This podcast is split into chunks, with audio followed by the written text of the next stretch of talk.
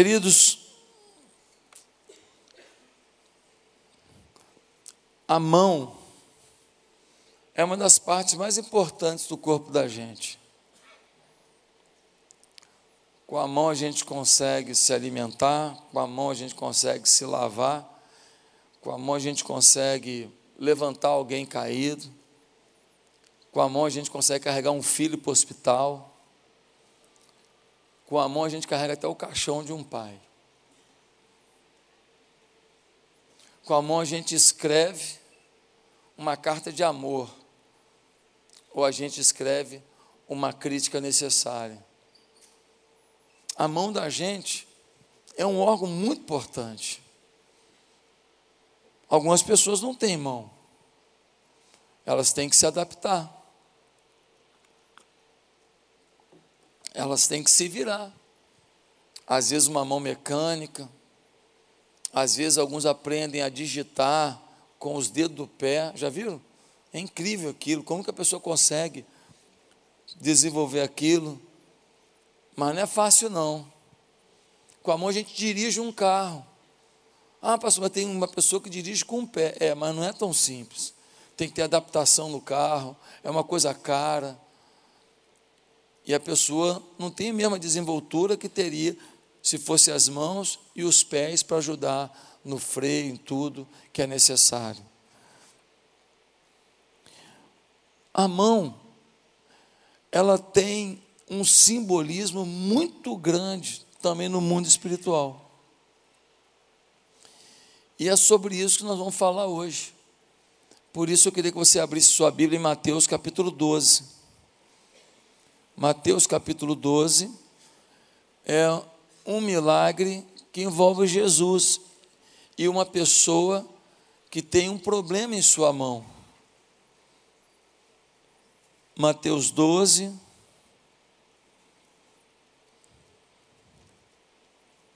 A partir do verso 9. Amém?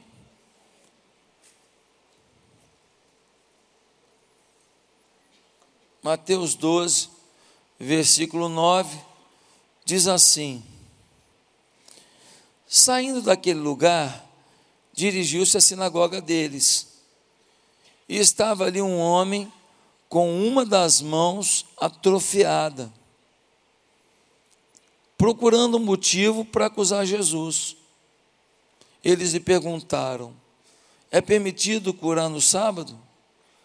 Ele lhes respondeu: qual de vocês, se tiver uma ovelha e ela cair num buraco no sábado, não irá pegá-la e tirá-la de lá?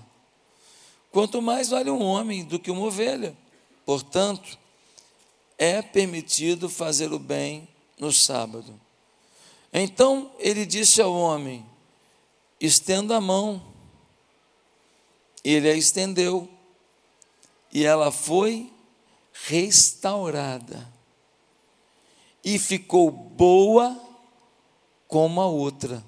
Então os fariseus saíram e começaram a conspirar sobre como poderiam matar Jesus. Aqui tem um homem que tem uma mão, e essa mão é perfeita, mas uma das suas mãos, ela está atrofiada. Em alguns textos fala mirrada, em alguns textos fala aleijada. Esta mão é uma mão que não lhe permite executar as tarefas completamente, fazer as coisas como ele gostaria. A mão dessa pessoa estava limitada. Algumas pessoas que estavam próximas de Jesus, por ser um sábado, e no sábado a orientação para os judeus era de não fazer nenhuma tarefa, então eles perguntam: vem cá, é, é lícito é, curar uma pessoa no sábado? Jesus fala: olha, se você tiver uma ovelha caindo num buraco, você não vai tirar? Quanto mais uma pessoa.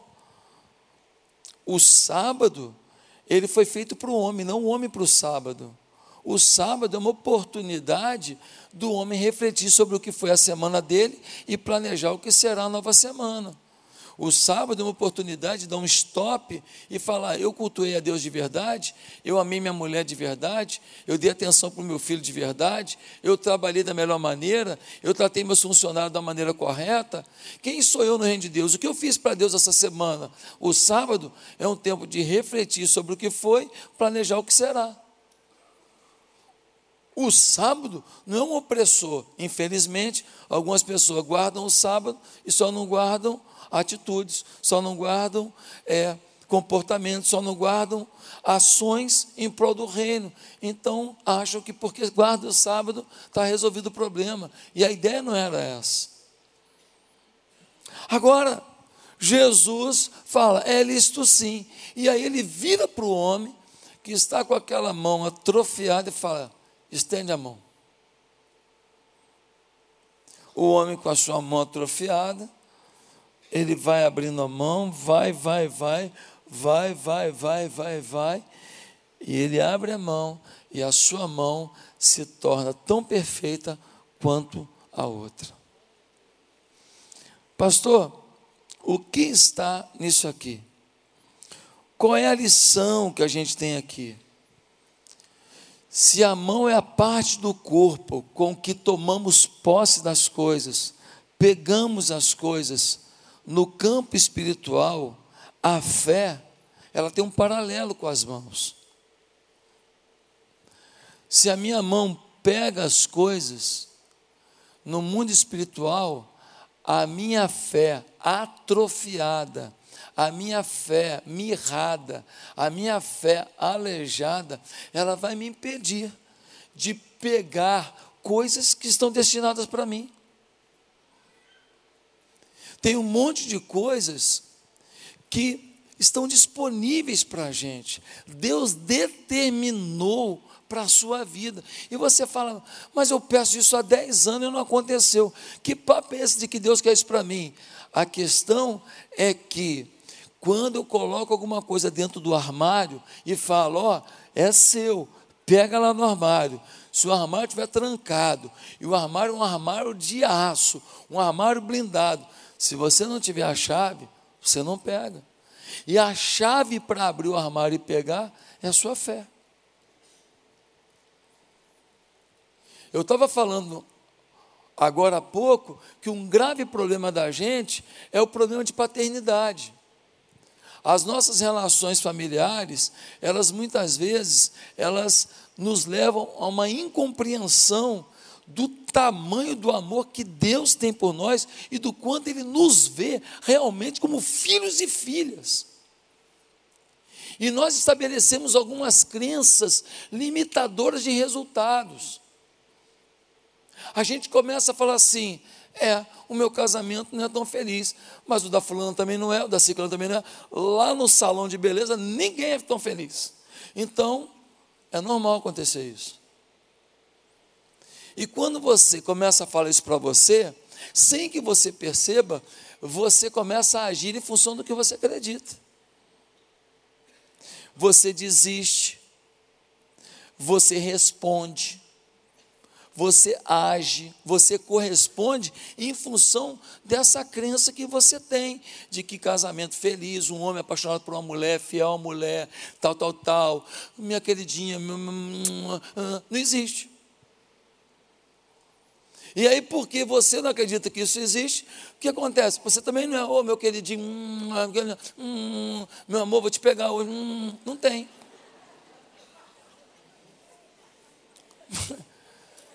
Não tem.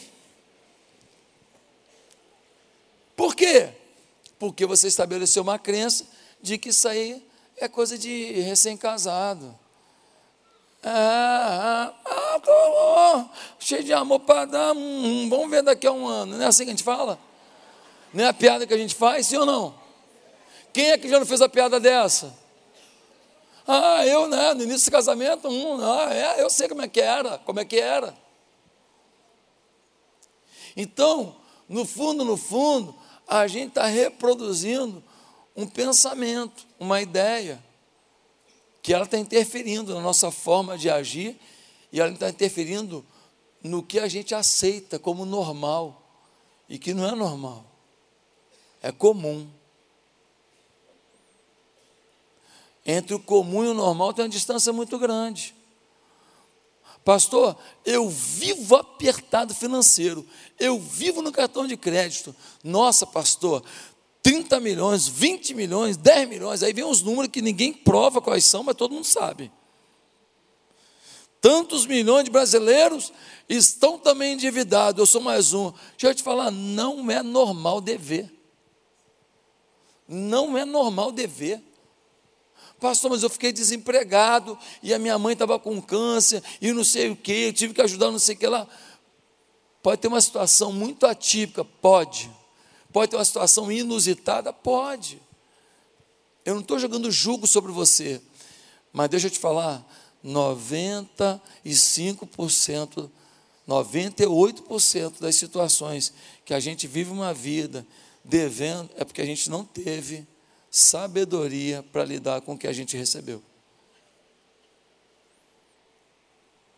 É o fato. Ah, pastor, mas vem morar aqui na Barra para você ver só. Ué, então não era para estar tá morando na Barra. Pastor, só de gasolina não era para estar tá andando de carro. Eu estou falando para você que dever não é normal. Agora, o conforto que me leva a dever, o prazer pessoal que me leva a dever, o sonho de uma viagem que me levou a dever, a bolsa que eu comprei igual da amiga, que era falsificada e você não sabia. Que te levou a dever. E ela ri de você, ela comprei falsificado. Ela comprou a original, está dura, eu com dinheiro. Estou falando para comprar uma falsificada, não, tá, gente? Estou contando a tua amiga, não fui eu, não.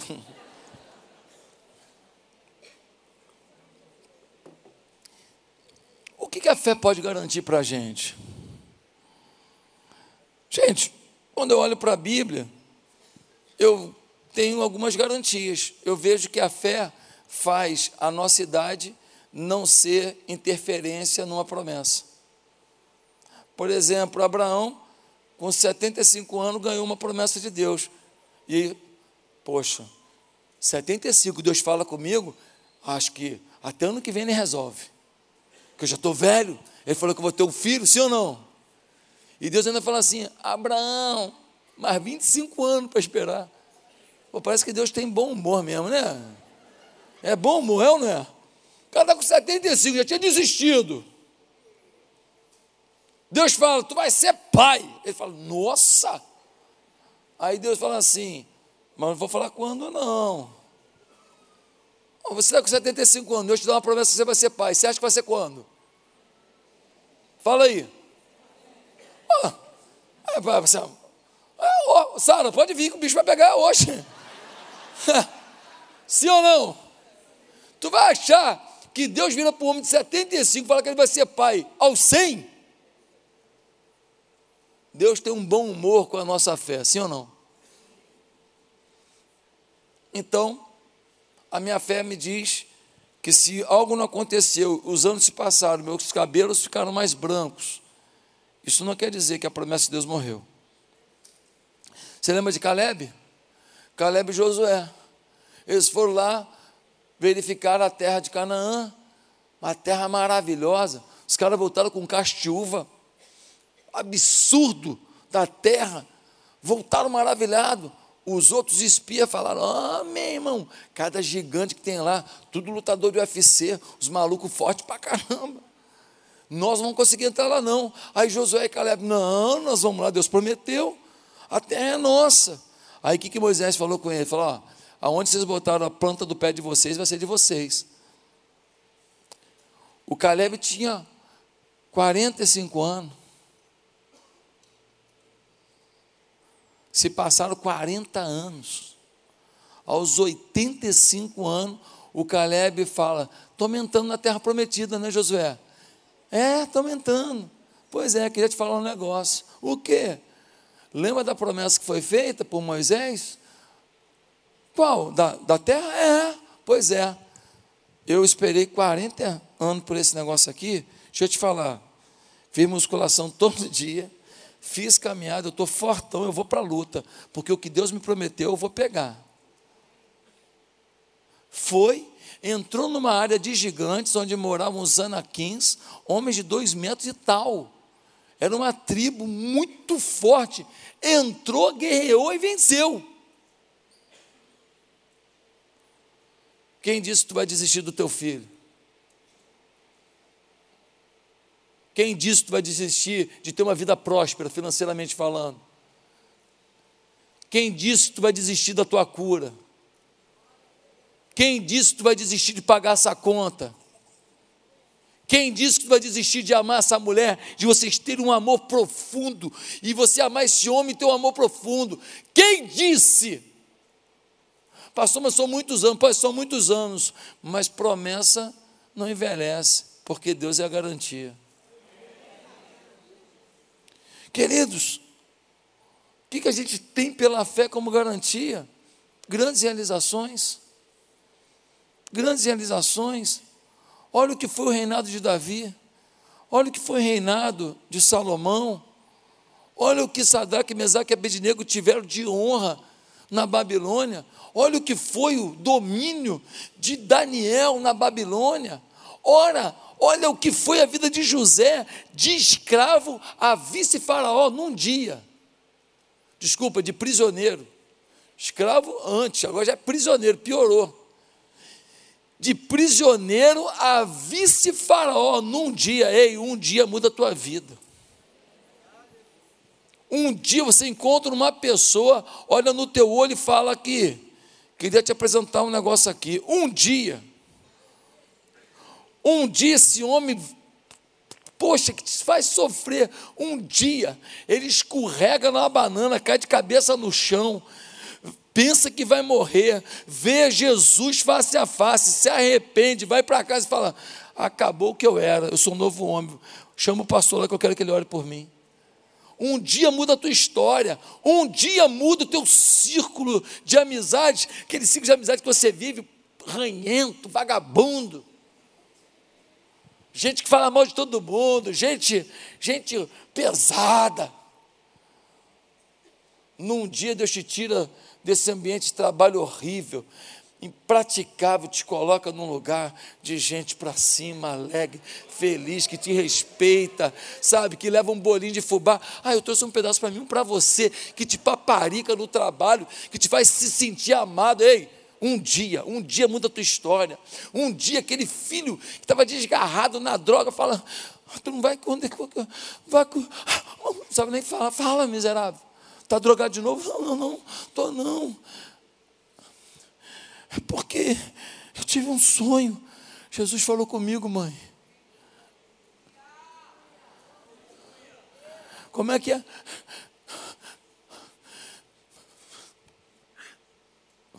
Consigo falar, não. Mãe, era real. Se Jesus for lá e falar com ele, como é que ele vai continuar na droga? Um dia, um dia. A tua mão mirrada, a tua mão fechada, a tua mão machucada, a tua mão emperrada, ela é uma representação da tua fé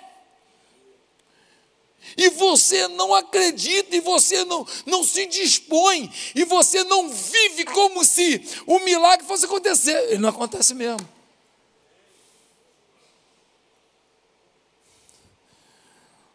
Pastor, o que, uma, o que minha fé me garante? Ah, a fé garante alegria. Ah, pastor, pastor Cláudio Duarte é engraçado, né? Aquele homem deve ser só alegria. Será? Você conhece as lágrimas do Cláudio? Você conhece as dores do Cláudio? Você conhece a depressão que ele passou? As agendas que ele teve que parar? Mas a alegria dele vem do Senhor. Então, ele venceu. Venceu as batalhas. Por quê? Porque ele confiou no Senhor. Mas teve um dia que ele ficou abatido. Ah, pastor José, pô, pastor José, é brincadeira, meu irmão. O cara é um campeão. Uhum. Campeão, é. Você sabe das lágrimas? Você sabe das vezes que eu cheguei, ia pregar no culto de nove horas, parei o carro ali atrás e chorei dentro do carro. Falei, Deus, agora é o seguinte, vou entrar em campo. E quando eu entro em campo, é para fazer gol. Porque tem um povo lá que não vai deixar de ser abençoado porque eu estou hoje abatido, não. Então Senhor só me reveste aqui. E ali atrás, ó, o Espírito Santo vem e fala: vai lá, enxuga as lágrimas, tá bom. Agora vai lá, entra em campo e abençoa esse povo.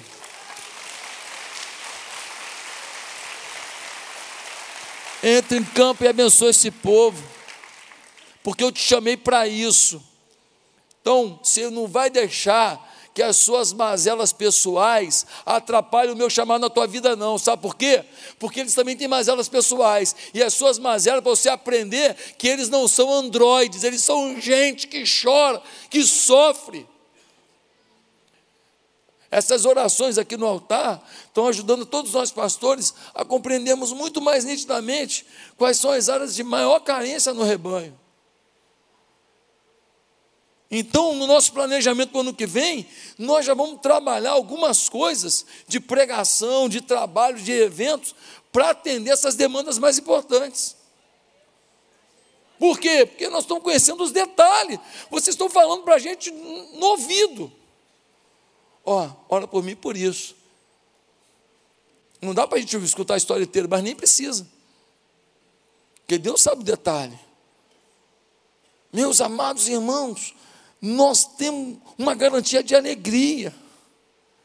E aí você pergunta, pastor, a mão ressequida no campo material se compara à fé ressequida, à fé mirrada. E aí, o que a gente pode concluir para terminar essa reflexão aqui? A gente pode concluir quatro coisas. Primeiro, a fé mirrada a fé aleijada, a fé ferida, a fé transtornada, ela não se abre para abençoar o reino de Deus. Pessoas que estão com a fé desse jeito, elas não abrem a mão para abençoar, para ofertar para entregar ao reino de Deus. Tem um monte de coisa que Deus queria fazer através da tua vida, mas essa tua fé ressequida, essa tua fé mirrada, está fazendo com que você não entenda aonde Deus quer que você entregue. Um dos, uma das coisas que a gente fala nas empresas é: a gente tem que valorizar quem está entregando, quem está entregando. A gente fala assim no treinamento de empresa, não, porque você você teve uma entrega escandalosa, espantosa, incrível, parabéns. Uma entrega. Esse, termo entrega significa desempenho, significa uma, uma qualidade, significa um, um, uma operação de lucidez, de entendimento, de qualidade, de objetivos traçados e atingidos.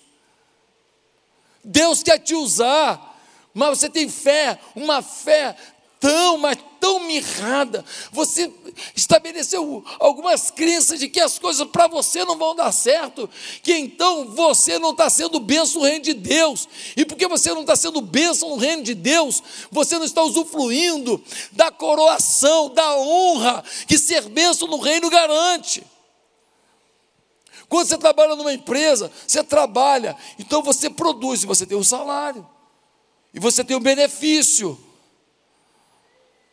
No reino de Deus, se você não produz, tem coisas que você não recebe. E aí a sua fé mirrada está fazendo com que aquilo que seria recompensa tua, milagre teu, bênção tua, salário teu, porta aberta tua, não se abra porque tua mão está mirradinha, tua fé. Ah, eu acho que não dá para trabalhar para Deus e fazer mais isso que eu estou fazendo. Quando eu resolver isso, isso e isso, aí eu vou trabalhar. Primeiro resolve a minha vida. Primeiro me dá minha casa própria. Primeiro me, eu deixa me formar. Ah, eu quero agora o mestrado também. Não, deixa eu terminar o doutorado. Aí eu abro a mão para abençoar. A tua mão é a tua fé mirrada. Tu foi esperar tudo se resolver para então você entregar, querido, você vai deixar de receber muita coisa, porque tem coisa que Deus não vai te dar só porque a tua fé se abriu. Deus vai te dar porque a tua entrega se manifestou. Você é servo de Deus. O servo tem que servir. Agora, esse Deus é maravilhoso. Ele vê o servo servindo e ele fala: Vou dar um mimo, vou dar uma recompensa, vou dar uma benção. Pastor, você está dizendo então que Deus trabalha com um sistema de recompensa, se eu não, se eu não fizer, não recebo. Aqui, ó, tem coisa que Deus te dá porque Ele é bom demais mesmo e sai dando e ponto final. Agora, tem coisa que se você não produzir, não recebe. Não recebe. Inclusive o galardão. Porque um dia nós vamos chegar diante de Deus e a sua recompensa celestial será baseada no que você fez. Como é que você acha que você fica aí? Um evangelho de vem no domingo, Trazerovski. Levantou para casa. Vem na quarta-feira, Trazerovski. Vai para casa. E o apóstolo Paulo tomando açoite, dormindo em prisão, dando a vida pelo evangelho. Chega no final, céu não é socialismo, não, irmão. Céu não é comunismo, não, tá? Sistema de Deus é de avaliação da tua dedicação e do teu amor. Não, chega no céu, todo mundo é igual. A Bíblia diz que não é. Nem no céu é assim. Tem gente que acha que na terra vai ser. Nem no céu é assim. Segundo lugar, a sua fé ressequida não se abre para receber as bênçãos de Deus. Irmão, a tua fé está tão ressequida que Deus está querendo abençoar e tu não estende a mão. O que, que Jesus falou para o camarada? Falou: estende a mão aí, irmão. Estende a mão. E se ele falar assim, está querendo me humilhar? Não podia falar? Está de palhaçada. E se ele falar assim, pleno sábado, e tu querendo curar? Porque às vezes a nossa religiosidade bota limite até onde Deus pode fazer. Não, isso, isso não acredito, não. Ah, minha, eu fui criado num sistema tradicional, um, eu fui criado num sistema, numa igreja assim, conservadora. Pá. Você coloca, você coloca freio em Deus. Irmão, eu estou aqui, eu posso chegar em casa hoje, o telefone tocar. Quem está falando aí? Ah, aqui é Donald Trump. O que tu quer, pô? É, aí você fala assim, pastor, você acha que é uma maluquice dessa acontece? É, irmão, eu acredito não, eu tenho certeza. Eu tenho certeza. As coisas que aconteceram na minha vida, eu não posso duvidar de mais nada. Um dia eu estava com uma pessoa, ele falou assim, pastor, vamos comigo no restaurante, que eu vou ter uma reunião com um cara. Aí eu preciso lá, quer ir comigo? Vou almoçar? Falei, vou, né? Eu cheguei lá, pai. Estava Jennifer Lopes. Falei, pô, Jennifer, Jeninha, quanto tempo? Aí eu saí correndo para ele contar para o cara que a Jennifer Lopes estava no restaurante. Falei, cara, quando eu fui chegar, eu nem que eu olho, Catarina Zeta Jones e Michael Douglas.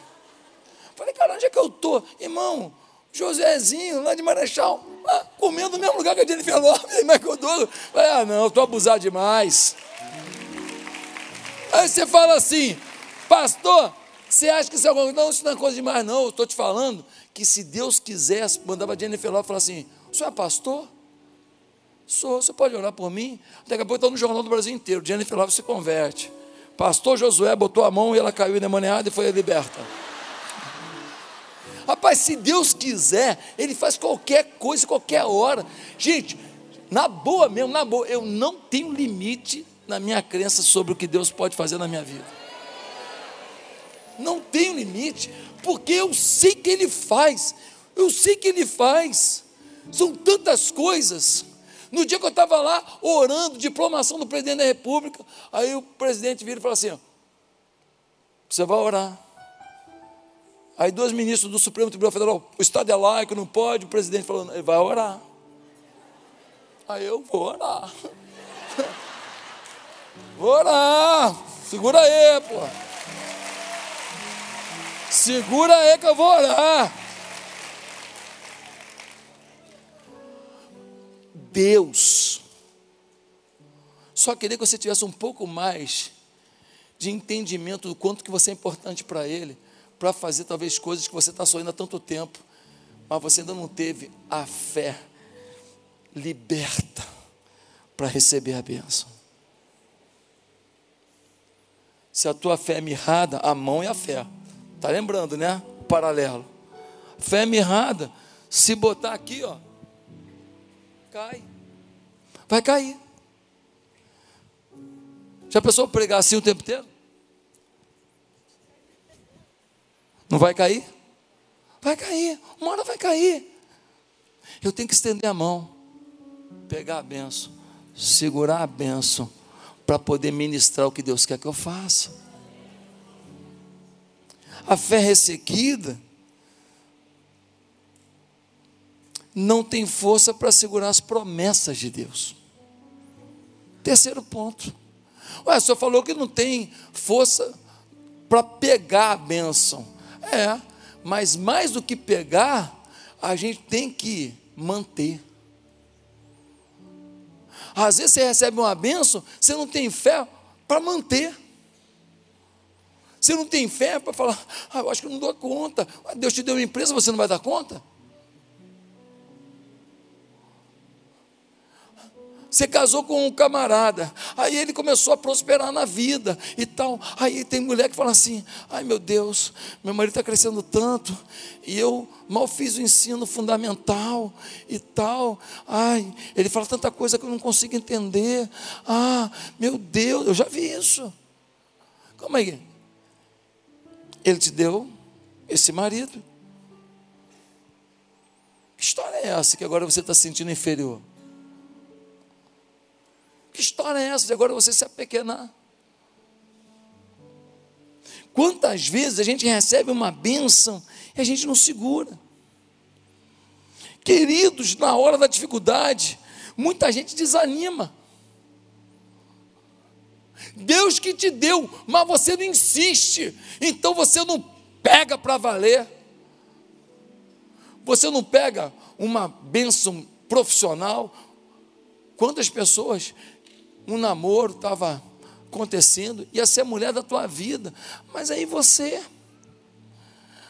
Ah, ela falou um negócio que eu não gostei e tal, e você desanima, em vez de conversar, dialogar, vamos orar, vamos ver se Deus quer está confirmando, mas não, desistência, não, a fila andou, depois eu vejo, e a fila está andando, você está com 50 anos, e a fila andou, passou um monte de bênção na sua vida, você continua aí e tal, 80 anos, e você está falando, ainda vou casar com a mulher de Deus. Por quê? Porque você não pegou quantas pessoas que receberam oportunidade aqui na igreja de liderar alguma coisa e Deus ia te mover, te mover e portas iam abrir. Recentemente aqui, uma pessoa aqui na igreja ficou muito bem financeiramente. Sabe por quê? Porque ela estava liderando uma coisa na igreja, e porque ela estava liderando uma coisa na igreja, ela conheceu uma pessoa que viu a dedicação dela a Deus e falou: Eu tenho uma oportunidade para você. Ela foi para a oportunidade, explodiu. Explodiu. Dentro da igreja o milagre aconteceu. Ela servindo a Deus, Deus falou: Ai, como serve bonito. Deixa eu alavancar isso aqui também nas finanças. Deixa eu alavancar profissionalmente. Tempo. Deus é Deus que dá oportunidade. Mas se você desanima, ah, vou parar de servir, vou parar, não vou liderar mais célula, não, não vou mais cuidar de gente, não, não vou não, porque eu, poxa, minha vida é cheia de problema. Deus te deu uma oportunidade. Você não passa no teste da resiliência, da perseverança. Ah, meu casamento. Ah, eu vou desistir. Minha prima também desistiu. Meu primo também. Soube até de um pastor que desistiu. É, então por que eu não posso? Aí pronto. Aí aquilo que ia ser uma benção na tua vida, de você chegar lá na frente e falar, olha, pô, legal, hein? Olha que a gente construiu junto, maneiro. Pô, a gente morou num, num num quartinho em sala, esquisitão, lembra? Tinha infiltração, nossa vida. Só tinha nosso amor de bom ali dentro, o resto era ruimzão, lembra, né? Poxa, que legal, a gente agora comprou nosso apartamento aqui e tal. Poxa, agora 25 anos de casado, eu queria te fazer uma surpresa, o quê? Eu juntei um dinheiro aí e tal, o resto eu vou financiar. Nós vamos fazer aquela viagem do teu sonho. Aquela é. Nós vamos para Israel com o pastor Josué. Propaganda, hein? Não é legal, cara? Não é maravilhoso quando você vai construindo as coisas junto? Mas quem vai construir isso junto se não tem perseverança? Quando eu casei, geladeira que eu peguei foi da minha mãe, reformei e botei lá, ué.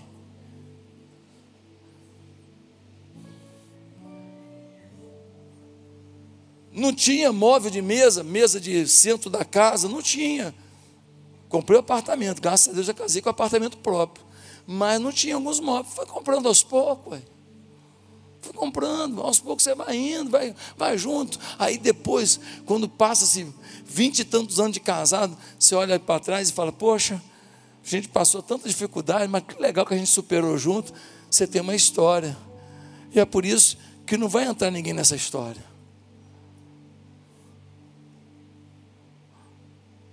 Que a outra pode ter atributos físicos, etc. Mas essa aqui tem uma história.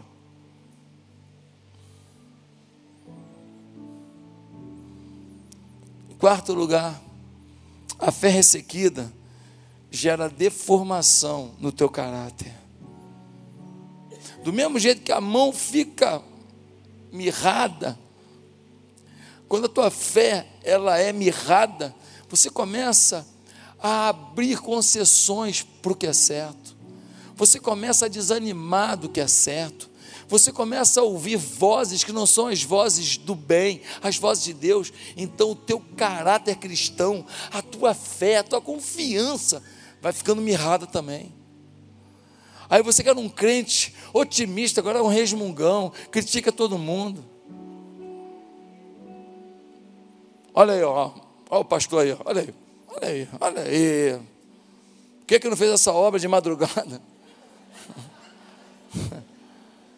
Mas não é assim? Nem é assim que a gente fala quando a gente está vendo uma obra que a gente fica num trânsito lá. E fala, por que, que não fez isso de madrugada? Tem um chefe de família ali que a gente está querendo que ele se ferre, não é? Porque a gente não pode ficar no engarrafamento. É assim que a gente faz. Gente, o nosso caráter, ele fica deformado a nossa atitude fica deformada, a nossa resposta às pessoas fica deformada, a gente se torna uma pessoa comum e não de excelência de Deus.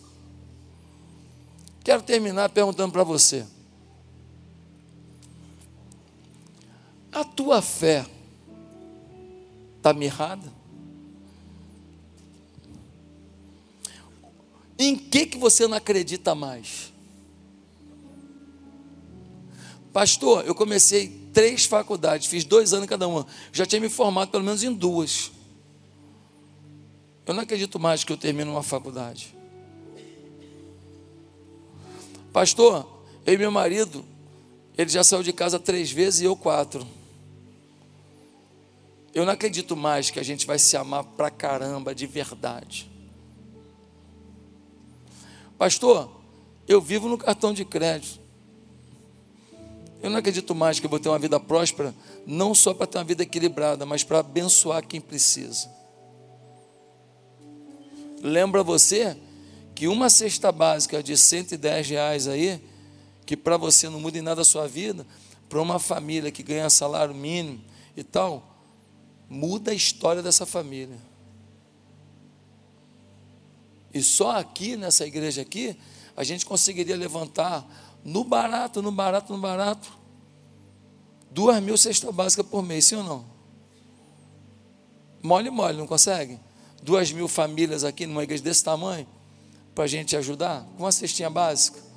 Macarrão, feijão, arroz, está garantido, óleozinho, sal, o açuquinha, está garantido, café e tal, um biscoitinho para as crianças garantido. E aí eles trabalham tal, compram a carninha, uma linguiçinha, alguma coisinha, para ter uma comida boa. Onde que está a tua fé mirrada? Tua fé mirrada está sobre o teu ministério na igreja? Você não acredita que você pode ser uma bomba atômica de Deus? Ah, me converti tem pouco tempo. Não estou perguntando quanto tempo, estou perguntando qual é a tua fé. Tem gente que chegou na igreja e fez história. Tem gente que está na igreja há 10 anos, não fez nada. Onde é que está a tua fé mirrada? Tua fé mirrada está sobre a salvação de alguém que você ama? Está sobre a tua filha ter uma sexualidade normal e não distorcida? Onde está a tua fé mirrada? Olha para cá. Está no teu filho que está usando droga? Usava só maconha, agora você descobriu essa semana que é cocaína também. Onde é que está a tua fé mirrada? Ei, onde é que está? Aqui, ó. Aqui a tua fé, aqui, ó, mirrada. Deus vai te dar o milagre. Deus, olha o que eu estou falando. Deus vai te dar o milagre. Se você agir, se você conspirar, se você tiver um comportamento, se você tiver uma atitude, se você tiver uma forma de, de interagir com essa pessoa que você está falando, de forma que a tua fé se revele aberta, edificada disponível. Se a tua fé for plena, se a tua fé for plena, você se torna irresistível àquilo que está te incomodando. A não ser que não seja plano de Deus. Agora, salvação de filho é plano de Deus, sim ou não? Você tem uma BMW, talvez não. Você ter uma casa em Monte Carlo, talvez não. Você ter um, um barco de 200 pés, talvez não. Mas a salvação da tua família, com certeza. O teu casamento feliz, amor de verdade entre um homem e uma mulher, fidelidade, carinho, respeito, isso é plano de Deus? Talvez tenha um avião, não, mas isso é plano de Deus. Se Deus quer, sim ou não? Isso não precisa ter dúvida. Poder ter um dinheirinho para fazer um passeio com a família, legal. Não sei se para um hotel 18 estrelas, mas passear, ir para um cantinho, comer um churrasquinho, um peixinho e, e curtir a família e tal, num lugar que simples que seja. Isso aí eu tenho certeza que Deus quer que você usufrua. Senão não tinha dado esse mar, essas cachoeiras, essas florestas, tanta coisa bonita para você ver. Se Deus deu isso tudo, Ele quer que a gente usufrua. Quem está entendendo? Entre o que você deseja e o que Deus garantiu, tem uma distância. O que eu estou te falando é que se a tua fé não for mirrada, a tua fé for plena, tudo que Deus planejou para a tua vida, você pode determinar, você pode se empolgar, e você tem que agir como se fosse. Pastor, me ensina como. Vamos lá. Tua filha abandonou a igreja. Tá no funk. Vai todos os bailes, tá dormindo com todo mundo. Tua filha chega em casa. Você fala: "Não foi isso que eu te ensinei. Está se comportando que nem uma vadia". Deixa eu te perguntar, resolve? Hã? Resolve? Tua filha foi para o mundo, está fazendo um monte de porcaria que você não ensinou. Você é uma mulher correta. Ela chega em casa e fala: Minha filha, como é que você está? Você quer que eu te faça um café? Não, mãe, para de bobeira. Não, filha. Eu acredito que um dia você vai fazer isso com a minha neta. porque eu sei em quem tenho crido. Eu sei que você foi separada pelo Senhor, minha filha. Eu já orei por você hoje aqui. Deus vai fazer coisa linda na tua vida. Aonde abundou o pecado, vai superabundar a graça. Aonde teve vergonha, vai ter exaltação. Aonde teve pecado, vai ter unção. Porque eu sei a filha que eu tenho, eu acredito na tua vida, filha. Deixa eu te perguntar, mexe ou não mexe? Então o que acontece? A primeira fala é a fala da fé mirrada. A segunda fala é a fala da fé plena. Quem entendeu? Está entendendo como é que o teu comportamento interfere na fé que você tem? O teu comportamento tem a ver com a fé que você tem. Então o teu comportamento ele determina o sucesso ou ele determina o fracasso. Ele determina a vitória, ele determina a tua raiva. Ele determina a tua esperança ou ele determina a tua vingança. Quem está entendendo? Se você não pegar essa palavra hoje aqui, meu filho, pelo amor de Deus, se eu estou pegando para mim, você não pegar para você, porque o Espírito Santo está falando contigo comigo, tá? Aqui tem Espírito Santo purinho falando aqui hoje. Se você não está pegando, eu estou pegando, eu vou levar para mim. Você vai levar não? Quem vai levar? Amém?